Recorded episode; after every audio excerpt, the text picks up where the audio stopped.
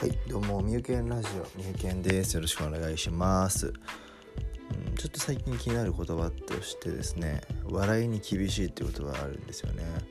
それって何なんだって思うんですよ。うん笑いの沸点が低いっていうわけじゃなくてまあ笑いに厳しいって笑いの沸点が高いってことだと思うんですよね。うんでですねなんでだその笑いに厳しいっていうと逆にむしろ面白がることっていうのはなかなか少なくなってるってことなんだと思います。そうなんですよね。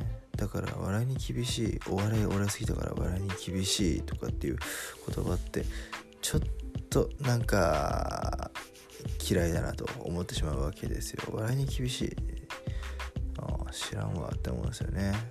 いろんな沸点があってですねいいと思うんです。むしろ沸点低い方が楽しくないですかって思うんですよね生活してて。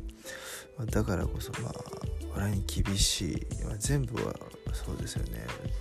全部笑いは不可能だとは思いますけども笑いに厳しいっていう生き方を自分で宣言してるのって逆にちょっとなんか笑いを享受できてないんじゃないかなというふうに思います。